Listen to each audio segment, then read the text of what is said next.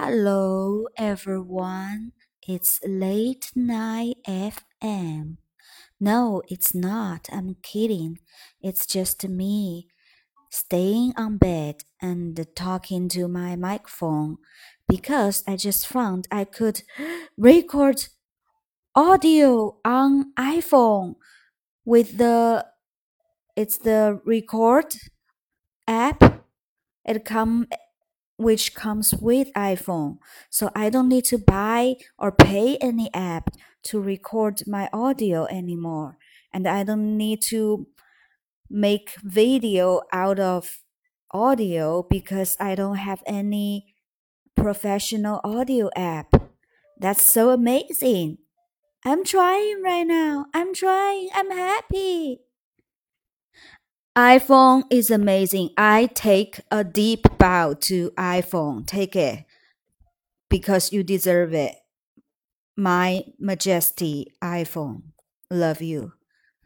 I'm so happy because now I don't have to make video into audio, upload it to video app, video platform. Mm, yeah, video platform and pretend it's podcast because I don't have access to audio app to make real audio. Do you understand what I mean? So now I could make both audio and video and it's real audio because I just record my voice into my phone right now. It's so convenient. And which means I can keep posting and updating my podcast show Dinkling. Yeah! Because it may seem that I already quit it, but no, I don't. I made bunches of videos which post to be audios because I don't have app just like I just said what I just said like 30 seconds ago but now problem solved. Thanks the universe. Universe, thanks. I know, I know it's you helping me. Okay, I'm not crazy. Just feel grateful and all my gratitude to universe.